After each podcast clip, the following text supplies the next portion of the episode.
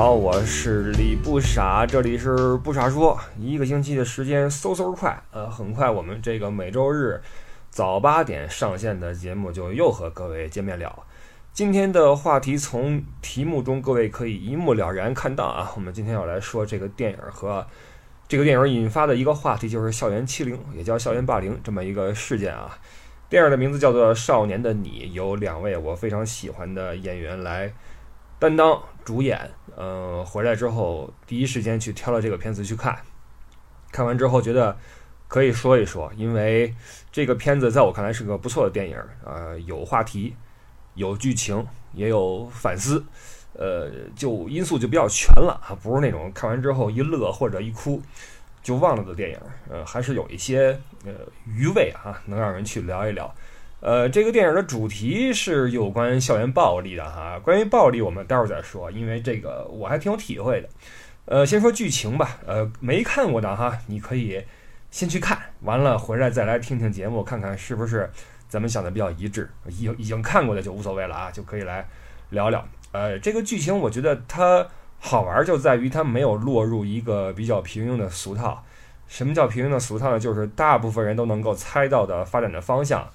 就叫平庸的俗套。我们看很多，呃，简单的片子，你比如说，摆明了就是正义战胜邪恶，或者是男主人公追求女主人公成功啊，这种片子你一般是能够，起码结局你知道啊，你能猜到结果，呃，过程的话可能有点曲折，但是大方向是不变的，呃，或者一些烂片的话，那些梗你就你会发现它用的很低级啊，低级就是你觉得毫无新意，你都能猜到他下一步要做什么，要说什么。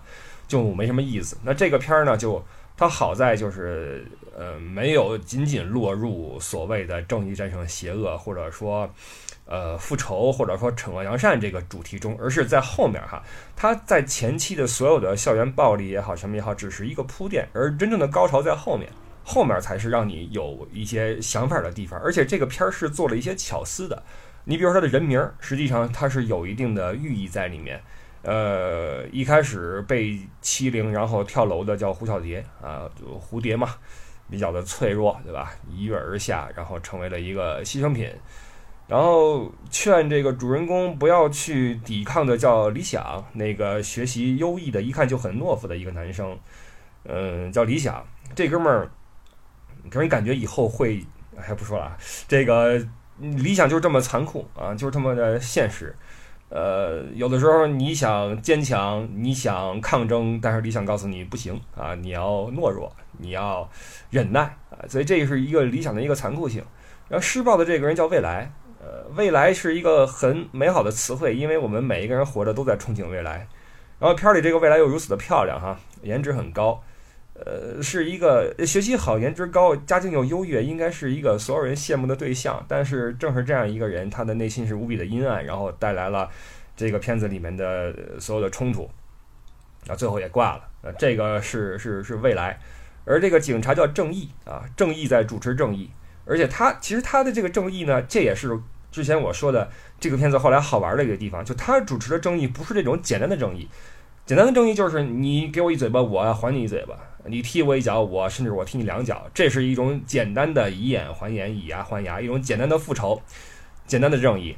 但是正义先生的正义呢，它是一种有悖于你的情感发展方向的正义，就是它和你就和观众的这种情绪是对立的。你希望发生的事情，它在阻止你，他阻止你去简单的复仇，他阻止你简单的把这些坏人给做掉，他阻止你。好人，呃，往自己希望的设计的方向去发展，这他都在阻止，而且最后成功了，呃，这是这篇好玩的地方，就是他在推动你的感性和理性在做斗争，而且最后你的理性赢了，尽管你不舒服啊，尽管你哎呀觉得不应该，但是最后你觉得哦，他这样做是有道理的，是对的啊，你的理性胜利，而感性输掉了这场。呃，竞争，但是你理性的胜利，呃，从片尾来看也是个好结果，因为这两个人最后还是在一起了，而且小北依旧在身后在保护着陈念，而陈念在，呃，因为自己的过往，在，嗯，怎么说，继续去用自己的能力也好，什么也好，去保护着之后的这些学生，你会发现这个结果还还不错，而且经过这一个斗争之后，你会明白一个事儿，就是这个世界上。呃，我们说任何事情都是有情理的，但是这个世界最需要的，或者说它呃得以维系的是一些法理，法理和情理往往是相悖的，但是没有办法啊，我们这个世界是需要这种不讲情面的法，而这些法需要不讲情面的执法者去执行，所以这个片子到最后，呃，他让你去呃虐心，但是呢又给你一个好结局，所以我觉得他。呃，有着更深一层的教育意义。浅层次来说是抵抗校园霸凌事件，因为这个事儿挺普遍的哈。嗯，其实，在任何国家都有，我觉得这是人性的一部分，这是人性不可磨灭的一部分。仅凭教育和什么，我可能是我这个人比较的，嗯，虚无主义还是什么，我不知道这个名词是什么。总之，我并不是很积极的、很乐观的去去看待这个事情。我认为很多事情是人性中。呃，与生俱来的，而且它早晚会发作，而且一定会有牺牲品啊！这个世界就是这样啊，这个是永远不可能去去去排除的。呃，但是这个片子的教育意义就在于，让你看到这些黑暗的同时，告诉你怎样，或者说怎么才是一个解决的办法啊！这是它高级的地方啊！同时这个编剧也比较仗义啊，就最后他没让你去很很很膈应。什么叫膈应呢？你比如说以前看那个《永不瞑目》。这片是九九年还是两千年播的呀？当时很多人在看海岩的片子，最后萧彤死了啊，打死了，被兰兰吧，被欧阳兰兰给打死了。这个结果很多人不能接受，然后报纸上那时候还是报纸啊，网站也不怎么兴旺，报纸上在在讨论的这个萧童该不该死啊？这就是让你难受一把，海岩的最后让你难受一把，让你怎么的？而且他这个还有一点是什么呢？就是萧童他确实是他身上也有。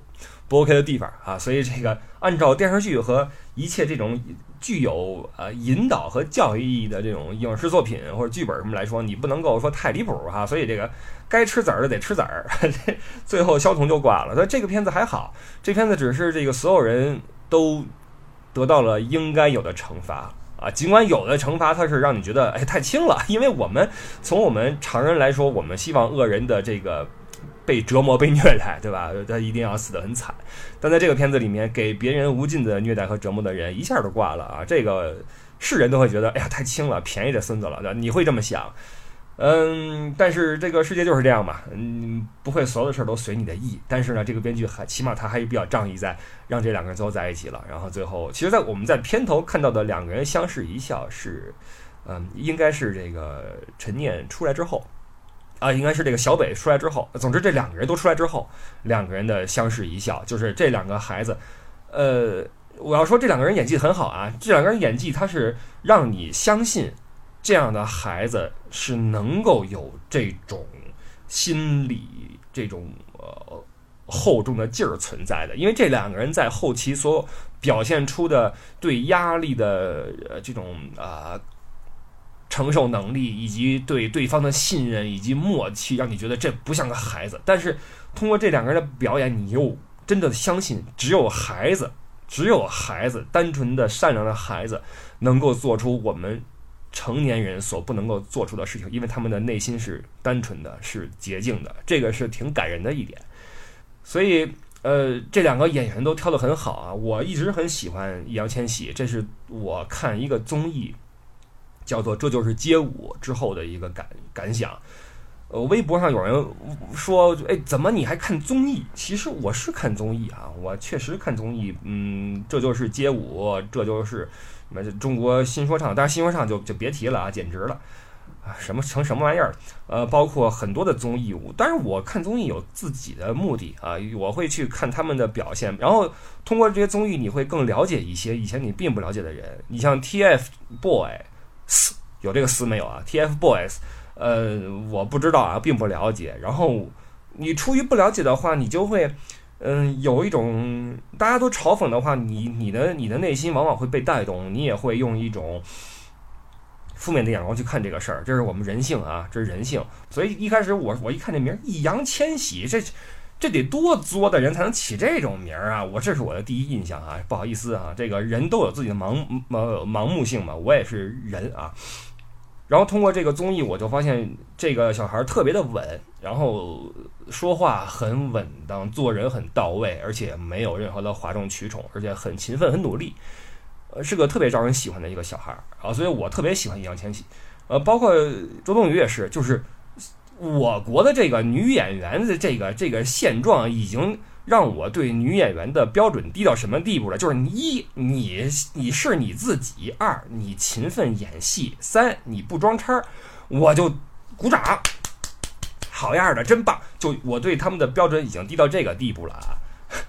就是因为那些什么四大什么什么花儿啊什么的这那的，你一系列的表现，让你觉得这个圈子简直了。这个对这些演员的标准，这个这个实在是太太过分了。你怎么能这么纵容这些这些演员？就是个职业，对吧？好家伙，弄成什么样？呃，周冬雨，你你听不到什么八卦、绯闻、整容什么的。我特别喜欢这种。清汤挂水的，然后特别的自然的这种女孩，我特别特别的喜欢。喜欢。那这两个人一演这个片子，让我觉得代入感特别强。而且周冬雨好瘦好小啊！我记得这片子里面最后那个郑毅找周冬雨说：“小北骗了你，他已经年满那个十八了，他要怎么怎么样。”然后周冬雨的背影就是几乎要跌倒的那种那种绝望感，让我真的觉得这个演员太棒了。这种表现力，这种爆发力，让你。说回来，就是相信这两个孩子能做出我们常人所不能想象的事情来啊！这个说到这儿，我已经忘了我是从哪说说这个地方的来了。总之，这两个演员非常好，然后演了一出让我觉得很合理，呃，而且这个并不是那么的不自然的一个一个电影。因为这个片子它实际上它是有一些虚幻的，你比如说呃人名，刚才我们说了哈，都是有有隐喻的，而且呃，比如说这两个人坐的这个囚车。啊，一会儿排成一字，一会儿排成什么人字，不可能啊！这么你压两个囚犯还一一前一后，然后走两个岔道，这不可能。所以这片儿你不能抬杠去看啊！你你不能说，哎，你看这好刻意啊！一个站在阴影里面，一个站在外面哈。其实这都是导演的给你的一些比较明显的伏笔和隐喻。我觉得这个这个是可以接受的，这个是一种文学的创作嘛，这是一种。艺术加工嘛，我觉得你不要去抬杠的说，哎，这孩子怎么放学还走一个废墟？没有哪个孩子放学会走废墟回家，对不对？但是陈年就要走啊，巧了哈，然后在那被被劫了、被堵了什么的，你不要去抬杠，你你你你就看这个片子的主旨就好了。那我们说回它的主旨的话，就是校园暴力，他在反校园暴力啊。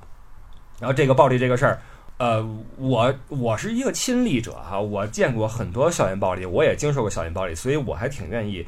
把这些想法和经历拿出来跟大家分享一下，呃，就可能很多人他难以想象一个校园里边的人能坏到什么地步，然后这些老师能够不负责任到什么地步，然后这个社会能够冷漠到什么地步，嗯，可能这个这些事情我不知道现在怎么样，但是在我那个年代，我觉得这事很正常的一些事情，就是学校里面再好的学校也会有几个痞子。而在一般的学校里面，或者说比较差的学校里面，那简直就是人间地狱啊！就是这样。那我就经历过这么一个学校，就是我小学考初中，然后因为这个，很多人啊，很多人说自己考试会说发挥失常如何如何，没有啊，我正常发挥，然后进入了一个大波轰的学校。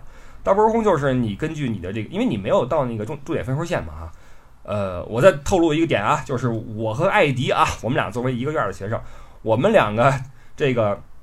都那家长都希望自己的孩子上重点，他上了，我没上啊，所以你要知道，我们的群主艾迪也是个很优秀的一个人。艾迪是重点学校出来的孩子，我不是，我是大波轰啊，然后就就被轰到了我们家边上的一个学校。现在这个学校的名字好像叫交大二附中，好像就叫这个名字啊。我一定要把这个学校的名字说出来，因为我要痛斥这个学校的那个年代啊，或者说我要痛斥那个年代的这个学校。或者说，当时的这个学校的那些老师们，我要痛斥这一点。所以当时这个学校叫北京市青塔院中学啊，青塔就是青颜色的塔，院子的院啊，青塔院。传说以前那是个有个塔啊，然后那底下一施一施工，老能挖出点什么什么骷髅什么的哈。以前好像是个庙还是寺庙啊什么不知道啊，老挖出点什么骷髅、什么铜钱什么的啊，是这么个一个地方。这个。地处北京市西北啊，这个已经出了西直门，已经是二三环中间的地方了啊，不在城里。呃，这么个地方。然后在在当年，这个学校就是一个渣子学校，就是有的渣子的老师以及渣子学生组成的一个学校。当然，有些人听到这儿可能会觉得说，你你自己没考好，考不上重点，你自己进了这么学校，你念学校，你活该。但我觉得你这话说的不对啊，就是我虽然说不是什么好学生，但我也不坏，对吧？我也是因为。你你咱就不说我啊，咱不说我，那你确实是有那些呃小升初没考好的学生，比如我们小学班长，学习平时不错，就是住我们家楼前面再往前一个楼啊，学习不错，也没考好，然后去了我们村大院。那那你说他凭什么就要遭受到这么一个恶劣的一个一个一个求学环境呢？如果你认为我学习不好，我活该的话，他凭什么呢？我觉得你这句话是不对的啊！就是说，任何一个不论你是学习好坏，你都应该有一个起码是和平的、正常的呃求学环境，对吧？这是一个一个点啊。那么我们就就和和很多这个学习好的、差的就一起进了这个学校。那好的就是像我们班长那样啊，进了这个地方。那中等的就像我。呃，就是平时也不显山不漏水儿，也进了这个学校。然后还有很多差的、超级差的学生。就是我们那，我来自大院啊，我来自一个知识分子群群集的一个大院。我们是那个某科研那个大院，然后边上是一个，就现在也是，现在是菜市场啊。呃，当年菜场边上好多那个小摊贩在卖一些什么。小人儿啊，贴画啊，就有一波，这就恨不得是他们的这个子女，这个也进了我们这个学校。那咱们不是说出身什么这那啊，这也是我们今天要说的一个话题，就是家庭教育对孩子影响影响特别特别大。就你好的家庭或者说好的教育。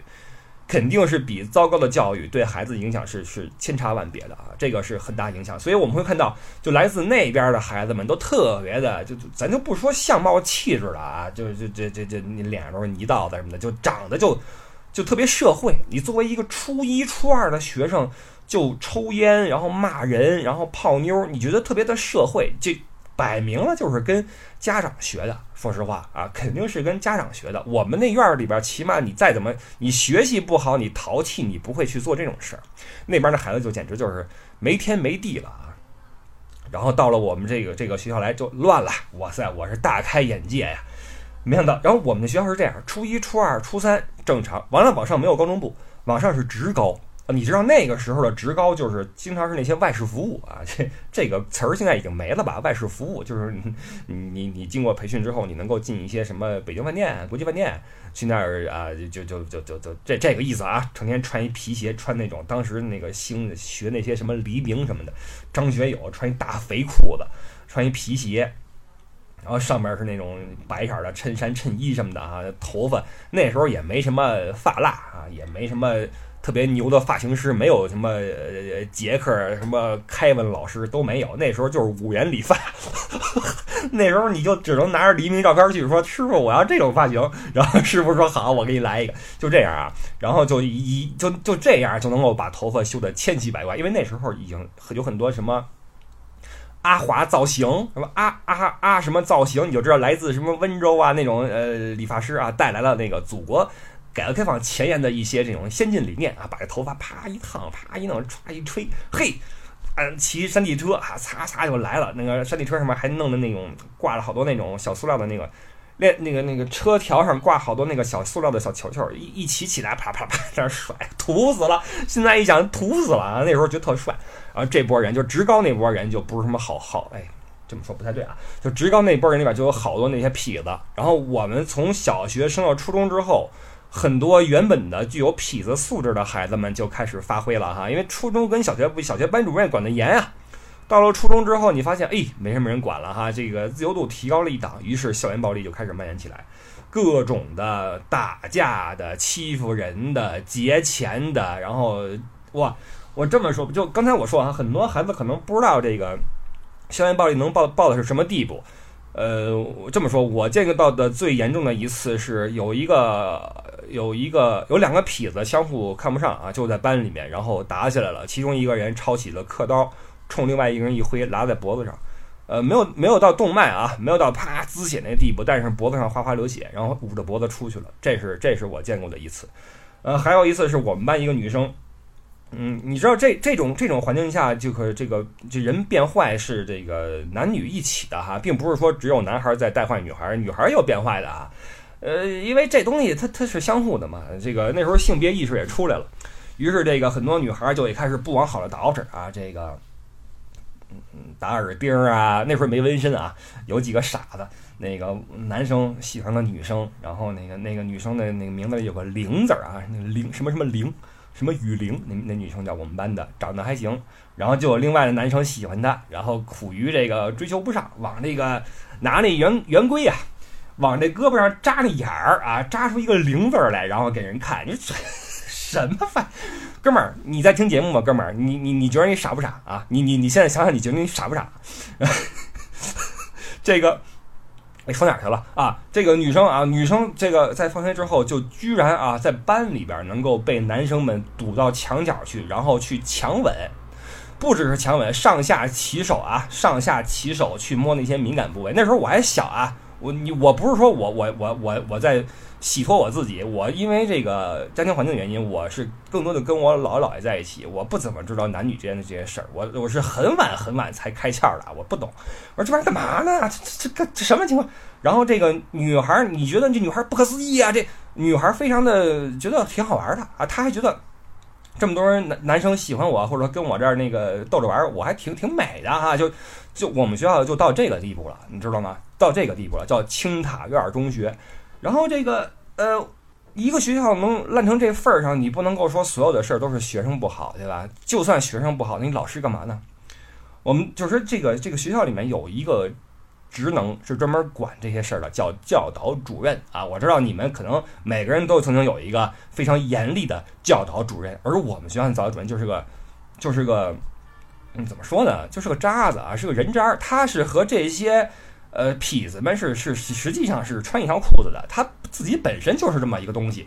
我至今还清楚的记得他的名字，我不骂他啊，这个人姓柳啊，花柳的柳，然后叫柳一祖啊，这个宜是宜春院的宜啊，祖是祖先的祖啊，柳一祖是这么个名字。他成天穿一身绿色的一个一一一一一身衣服啊，当时我小，我以为这个绿色就意味着这跟人民警察差不多，那时候武警都是绿衣服啊。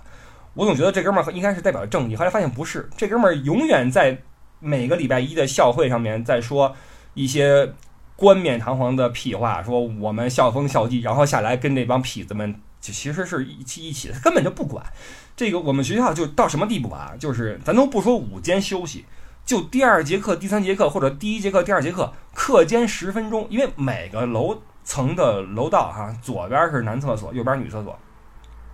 每节课的课间十分钟，能有一帮痞子，初中生啊，初一、初二，能在课间十分钟就走出教室门，左转进洗手间，在里边抽烟，一堆人在里边抽烟，你能想象这是什么一个学校吗？这老师在干？刘一祖，刘一祖，你在听吗？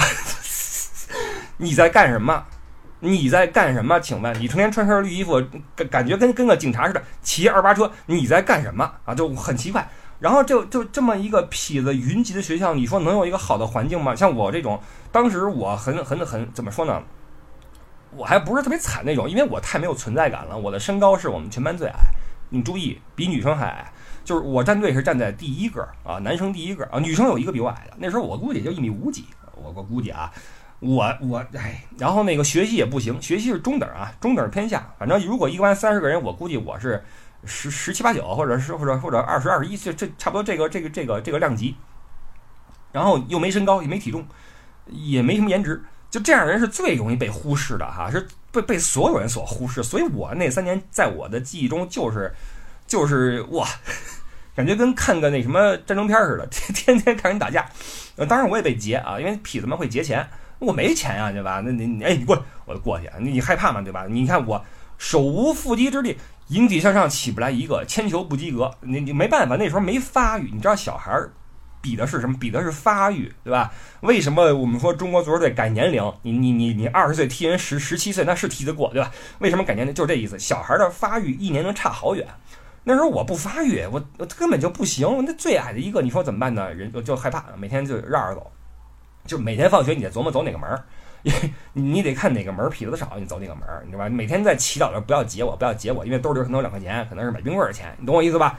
每天都是这种生活。然后，这个像我这种不起眼的都都这样，你更何况那些起眼的啊？就是这样。我们那年级一共有，我记得一共有六个班，这班里边都有大哥啊，就是这个你得有几个痞子在看场，就好比那个保护费一样啊，就是这块保护费你收了，然后这儿这儿有事儿你能扛一下。我们班没有。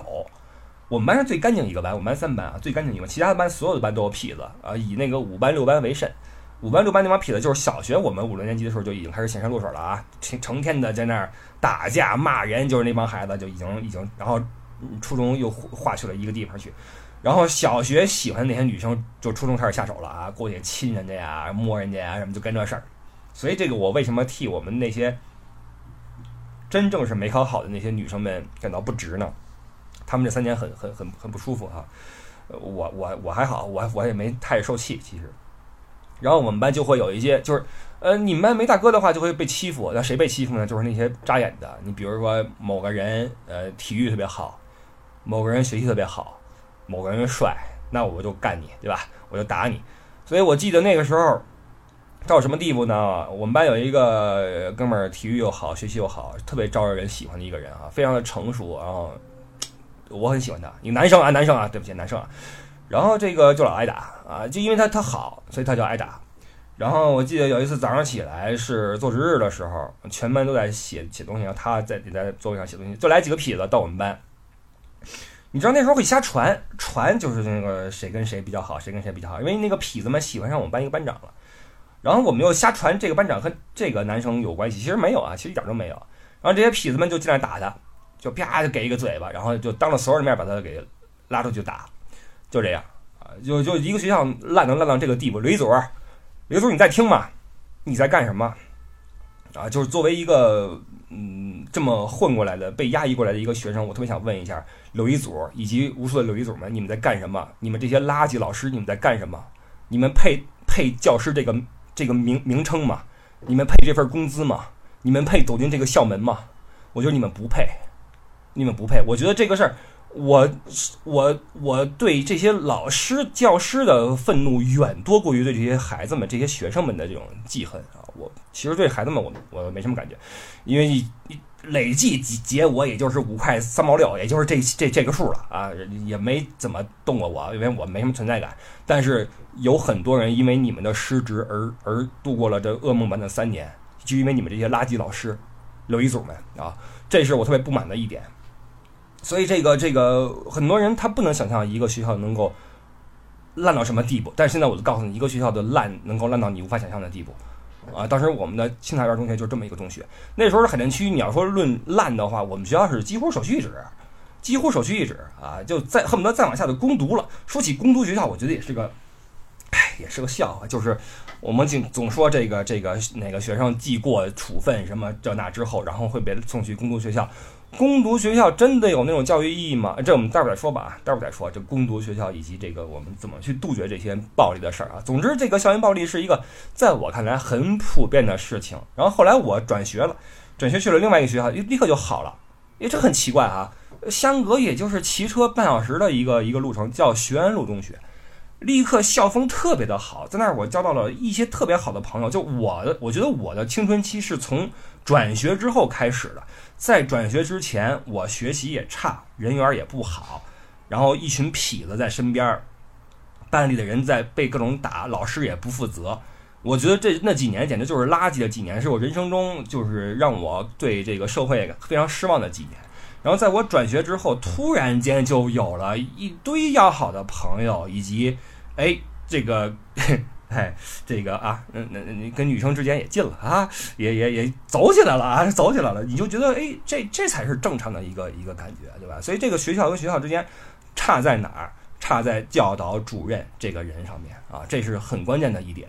所以我看完这个片儿之后，我上网查了一下，我发现太多太多的人有着跟我一样，甚至比我还要糟糕的，因为毕竟我在北京啊，毕竟这是城里啊。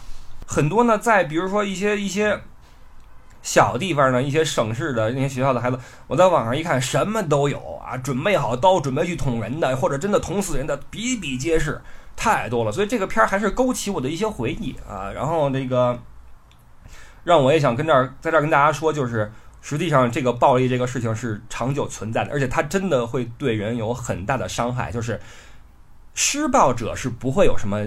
介怀的，因为他觉得我正常啊，我比你牛，我劲儿比你大，我就踹你一脚，怎么了？你踹我呀？在他们的那个脑子里面，这个世界观是错误的，因为他们的家长，包括老师的纵容，都是给他们一些错误的观点的一个一个源头，他们就靠这个去去生活，导导致那几年我我都混乱了。我我那几年有一个很坚定的想法，就是我是一个废物。为什么呢？因为在学校里面，要么你学习好，要么你能打人。因为这两样东西在我看来是在学校里面，呃，你的两个目的，你要么学习好，要么别人不敢欺负你，能欺负别人。但是我都不行，我学习又不好，又被人欺负，所以我觉得这是一个特别糟糕的事儿。我觉得这这个这个，我可能我这人废了。那我觉得我好失败啊。这个想法我坚持了好几年，后来发现不是这么回事儿啊。这个这个是那几年，我相信比我就和我有一样想法的人太多了，一定有很多，甚至比我更惨的人。你我我还不是那种被人被人打什么的，还不是被被劫个钱，也就是如此。你说那你说那些被打的那些学生怎么怎么怎么办？他们怎么办？找谁去？我觉得他们所受的屈辱，哎，怎么说呢？我们那个年代还好。就是你像现在没事还录个影，还给你发网上去，这种网上的视频特别多，就是打人的、强奸的，然后把这些画面放到网上去的太多了啊！我觉得可能很多人都都看过。那你说这样的话，对那些受害人来说是多么巨大的人生阴影，在你的童年发生这样的事情，所以我觉得这个事儿是特别糟糕的一个事儿。那这个事儿怎么去杜绝？怎么去去管？这是一个很大一个难题。就像我一开始说的。这个人人是有有这个阴暗面的，而且这个很多事情它注定要发生，但是怎么能去稍微的控制一下啊？这是我觉得是这个电影，包括我这期想说的东西，就是，唉，首先我们说它为什么为什么不好管啊？就是谁来管？这事谁来管？你指望家长是不可能的，因为这些渣子们之所以是渣子，是因为他们家长本身就是渣子，他没有管教，或者说家长他根本就不在身边。你怎么办呢？或者家长本来就是个混球，你怎么办呢？他是跟跟他爸学的呀，他爸就是就是二溜子，你怎么办呢？这这咱们就已经是，我不认为哪个家长能能从孩子身上，如果一个孩子都到这个地步了，他们的家长是没有那个水平的。什么水平呢？从孩子身上的不好看到自己的德性的折射，然后去修正自己。我不认为这个事儿能发生啊。我可能我人太过于这个这个消极了，但我不认为这样事儿会发生。家长就没戏了啊！那老师，老师，你说去管这事儿，老师能跟着你吗？老师能能能能能度着你说那个二十四小时不离的跟着你？不可能。像当年我们那学校，有几个老师是很负责的。我在这儿再点个名啊，程学军老师你在吧？程学军老师，程学军老师是我当时的班主任啊，也是他是跟我们那一届同时进入这个学校的，也就是说他那时候应该是二十三岁，我估计二十二、二十三。大学毕业啊，然后做我们班主任，他是一个一看就是眼睛中闪烁着理想的光芒的一个人。我特别的喜欢这个老师啊，程老师。他曾经怎么样？他曾经在这个学校里面，因为为了阻止这些痞子们欺负人，而在楼道里面跟痞子肉搏单挑，你知道吗？那些痞子穿着那种高帮的那些那种陆战军军那种军靴，那时候兴这个啊，都每每人穿一个这个，痞子们必须得穿这么一双鞋。哎，你们觉得傻不傻？你们觉得自己当时傻不傻？都得穿这么一双鞋。然后我们我这个老师就就因为校方的不作为，他自己亲自过去来保护自己学生，跟学生们在楼道里面去打起来，到这个地步啊！这是我的程老师，我们都很喜欢他。然后他也这个后后来的事情的发展也印证了他的优秀。他后来成为了这个学校的校长。这个学校的这个垃圾学校的这个名字，后来慢慢从这个这个这个这个这个江湖中退去啊，就没有说这个学校是个垃圾和渣子学校的一个这个。所以说他是一个特别认真负责的一个老师，包括一些其他老师啊很好。有一次我是我我小学一个同班同学，然后到了初中之后跟我还在一个学一个学校啊，跟我一一年他在另外一个班，有一天就揪着我，哎，你小子，你是不是活腻了？就也扮逗着玩儿，扮那什么哈，我我就说，哎，大哥，什么就就这样，你知道学生之间啊，他他也没什么恶意，然后被那还被那老师看见了，老师说你什么意思？你那个跟我说那个他要欺负你，你跟我说啊，你告诉我。我说好。我说我们俩一个班的啊，这个没有，那开玩笑的，就这样。所以还是有很多老师是是是很负责的，但是负责的老师他不能一直跟着你啊，他不可能说一直保护你，对不对？又没有那么多的那个小北在你身后，怎么办？你放学了，你出门就被劫，老师能看着你吗？看不住你。而且老师是没有执法权的，老师不能说我我我代表什么月亮，我我扇你俩嘴巴，不可能。老师第一请家长，第二报警，对不对？家长我们说了，家长不管。报警，警察管不管呀？你说你你劫你两块钱，或者说我给你一嘴巴，我我我校外我欺负你，我圈踢你，我打你什么？你你你没个骨折，没个什么脑震荡，有人管你吗？你剑伤都没法鉴定，对不对？而且有这个事例啊，有这个无数的事例摆明就是，就算我圈踢你，然后呃，我录了影，我放网上去，然后又怎么样呢？警察也就是那，因为你你没到没到那年龄嘛，你这十几岁，你也不入刑，对吧？那只能说叫上老师，叫上家长，三方面教育你。然后家长还往往还不在，家长说我出差了，或者说我我管不了，怎么办呢？然后那个你孩子写个检查啊，我不应该。呃，用脚踹那个谁，那个李不傻，我不应该截李不傻那个一个冰壶啊！就就就就你只能是这个。完完之后之后怎么办？警察走了，老师走了，好，你你是不是还要在这个在这个学校继续混？你死定了，对不对？你敢找老师，你敢找警察，你死定了！我我我打你更狠。所以很多被施暴的人他没有办法，他没有没没有一个你要在这混三年。所以你说理想同学，理想同学说的对不对？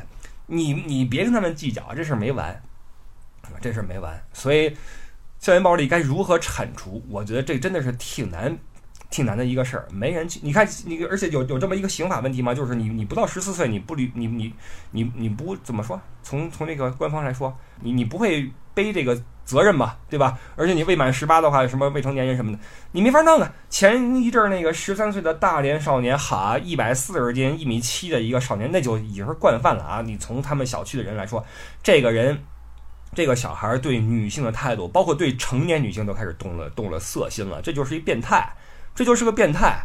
然后杀了一个。弄死了一个十一岁的一个一个女孩，然后之后还在群里面还还为自己开脱，为自己洗罪，这就不是一个冲动作案，懂我意思吗？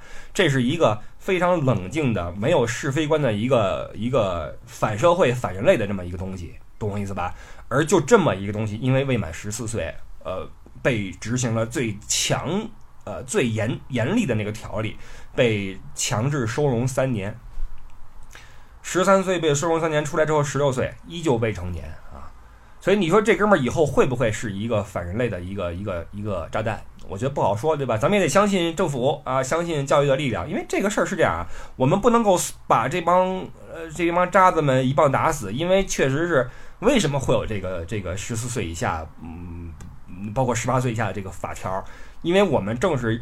相信这个孩子在成年之前是会改变的。我们还是有要有这个信念，我们有这个信念才会才会努力让这这个世界变得更好，而不是说谁犯了事儿我叭一枪把你给毙了，不应该是这样的。这就是我们又说回来了，情理和法理的一个矛盾。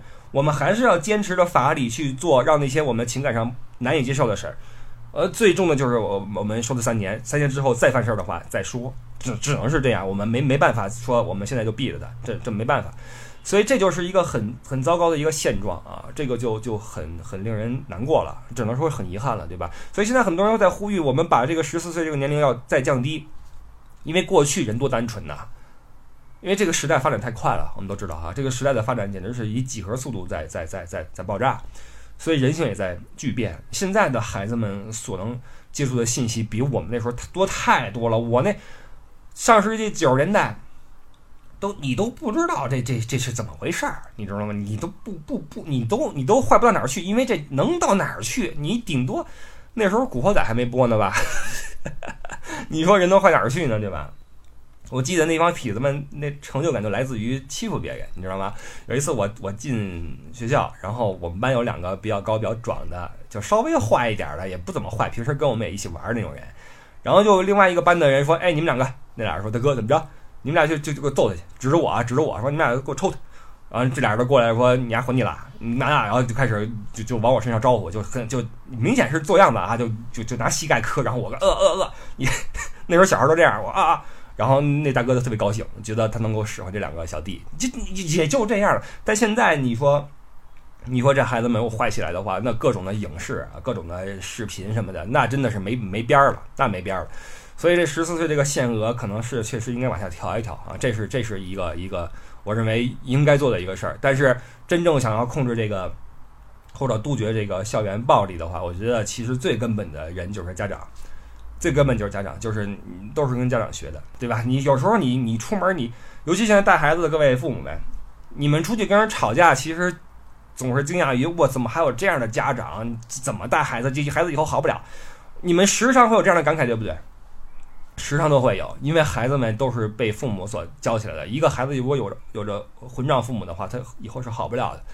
所以我们怎么办呢？我们还是得从点滴做起吧。我们只能做好我们自己，然后去让我们自己的这些好的东西去影响身边的人，让他们在生了孩子之后不至于说培养成一个混球，对吧？所以这个是唯一的一点我们能做的事儿，就是让自己变得更好，然后去去或者说我们一起去杜绝这个事情吧。你你第一你要保护好自己的孩子啊，第二就是。给他一个正确的三观啊，什么是好的，什么是坏的？第一，不要去欺负别人；第二，要防备别人去欺负你，以各种形式欺负你，是吧？然后还有一点就是，这这个这个事儿，我觉得从学校，从呃法律，其实法律的话，执法者就警察了。我倒挺理解警察的，没办法，这这事儿这事儿是没办法啊。呃，学校学校就是教育主任和老师们，你们要负责，你们要有这个这份心，你们要知道，校园暴力是对一个人可能会有一辈子的阴影。可能会毁了一个人的童年和青春期啊，这个很重要。我们每一个人都值得，都有权利有一个和平的，我都不说美好的，和平的、正常的青春期，有一个好的环境，在学校里面去念书啊，这是最基本的。所以，老师们、校长们、教导主任们啊、警察叔叔们，你们辛苦了啊！这个你们是是这个这个前线，你们是执法者以及这个规则的制定者，你们是前线。家长们，拜托了啊！你们自己的言行对你们自己的孩子特别的重要，你们的一句脏话，你们的抽烟的姿势，你们喝酒之后的胡言乱语，对孩子们都是莫大的影响，都是莫大的教导，懂了吧？我记得我小时候，我到六年级的时候，我惊讶于身边这帮孩子们能够出口成脏，骂人骂的可溜了啊，特别特别的溜。那些痞子，这些痞子无一例外在初中的时候都变成了大混大混蛋啊！哎，这帮痞子后来干嘛去了也不知道啊，听说倒腾菜什么的去了，可能是这个。果批什么的倒腾菜去了，可能是啊，反正反正啊，就这样。现在家长们很很重要啊，很重要。然后最后一点，你看学校有老师，然后执法者有警察，家长们你们很重要啊。然后最后一点，学生们啊，学生们，这个我觉得其实身处在校园暴力中的孩子们确实是特别无力啊，因为我也是曾经里边的一份子，我也不知道该怎么办。因为你如果想抗争的话，你得有体力，对不对？你没有啊，这怎么办呢？你你。我也很头疼，说实话，我我也不知道该怎么办。你要让我现在回头去想的话，应该跟他们死磕，但你又磕不过。但是这样啊，就是就是，其实很多时候是一个态度，就是你有了死磕的态度的话，你就不会再被他们欺负。呃，我再举个例子，就是我在我家那个楼对面那个那个楼啊，我能看他们家窗户，叫某哲，这个孩子叫某哲，是我比我低一届。然后我们这届有几个几个流氓，连低一届的孩子都要欺负嘛，去去去。就去他们班去劫钱也好，欺负人也好，然后把他给惹急了。这孩子胆儿也很很结实啊。这个就就开始反抗，武力反抗，暴打呀，给那个我们年级的一个痞子，姓朱啊，一顿暴打。我从那个男厕所打到女厕所，差点打进去。我的天，毫无疑问，他肯定招致了一一顿报复，那肯定的啊，肯定的。但是之后，这个姓朱的碰到这个某哲之后，他还会再动手吗？他不会，他是甚至会躲着走。你知道吧？这就是反抗的意义。反抗会让你在短时期之内被被被报复，但是在长期的角度来说的话，我认为它是一个好的办法，就是你展现出你的态度啊，你的态度。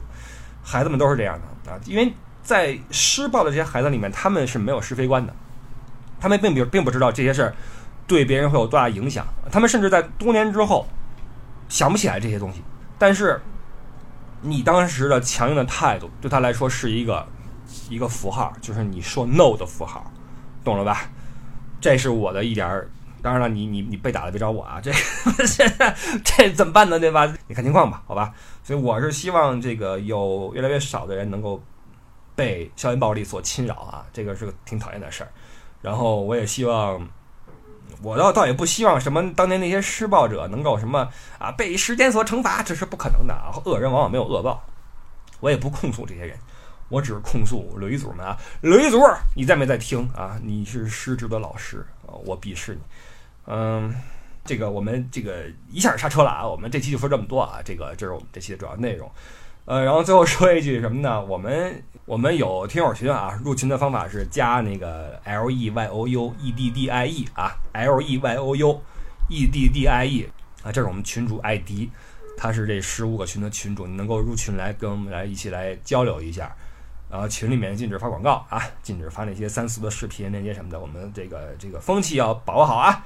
然后除了这十五个群之外呢，我们还有另外一个群，我们这群主艾迪啊自立山头立了一个爱表群，这哥们儿太喜欢表了啊，他立了个爱表群。所以，如果你是一个腕表爱好者的话，你喜欢腕表文化，或者说你你想整一块儿，或者你想怎么样，或者跟别人聊这事儿的话，你可以跟他说我要进爱表群。我们欢迎每一位对腕表啊、机械表有兴趣的朋友们一起来入群来一起聊。